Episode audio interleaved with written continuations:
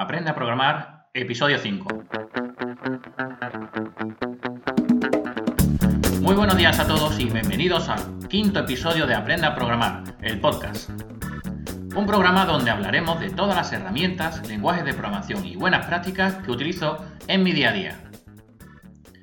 Lo primero de todo, voy a invitarte a que te apuntes a mi lista de correos que tengo en emiliopm.com, donde envío semanalmente los podcasts que voy poniendo y las últimas entradas que escribo.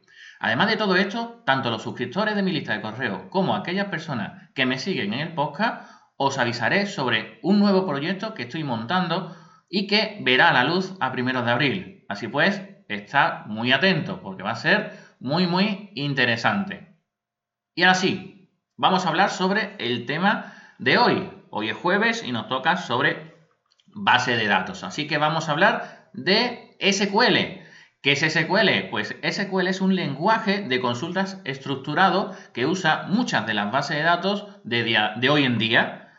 este lenguaje lo que vamos a conseguir es hablar con, el sistema gestor de base de datos, que ya estuvimos hablando en el, en el podcast anterior, y vamos a hacerle peticiones.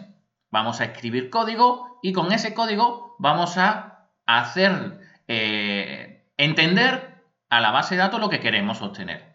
En una base de datos tenemos datos. Esos datos se estructuran en modo de tablas. Las tablas tienen eh, una intersección entre filas y columnas, es decir, tienen fila y columnas al ser tablas, y la intersección se llama registro, celda, etcétera, ¿vale? Entonces, con eso lo que vamos a conseguir es hacer consultas SQL a la base de datos para interactuar con esos datos.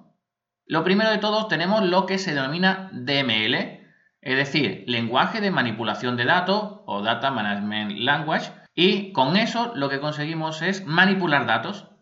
¿Qué significa manipular? Pues lo primero de todo es obtener los datos, hacer un select. Gracias a un select podemos leer datos.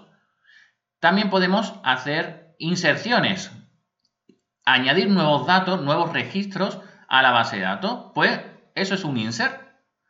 También con los datos, ¿qué queremos hacer? Pues actualizar datos, pues hacemos un update.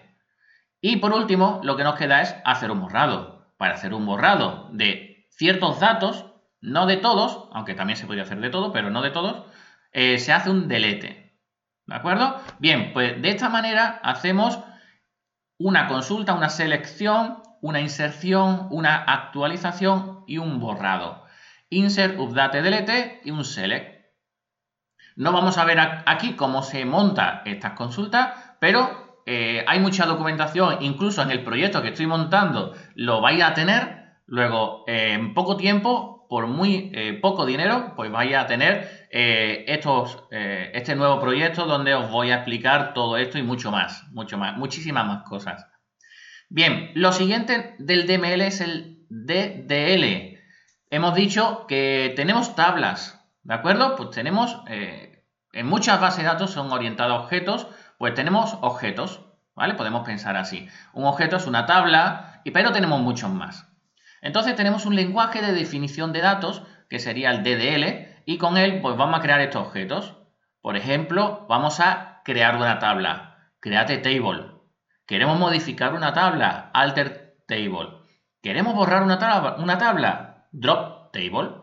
Y así sucesivamente. ¿Vale? Y esto va para todos los tipos de objetos que tenga mi sistema gestor de base de datos.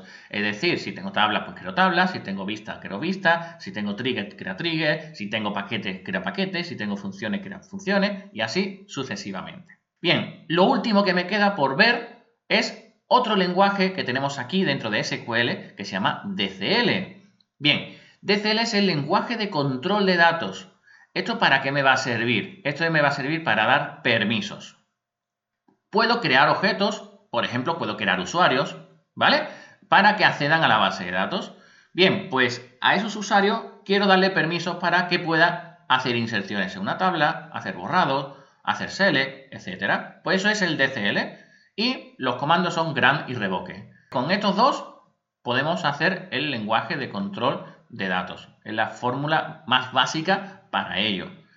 Eh, según el sistema gestor de base de datos, pues vamos a tener más cosas o menos, por ejemplo el polizai, etcétera, pero en este caso nos vamos a quedar con esos dos, ¿vale? Grant y Revoke. Bien, pues todos estos pequeños eh, comandos os los voy a dejar dentro del, del, del podcast, ¿vale? De la entrada del podcast y para que lo podáis tener. Y esto es todo en el episodio de hoy de Aprende a programar el podcast.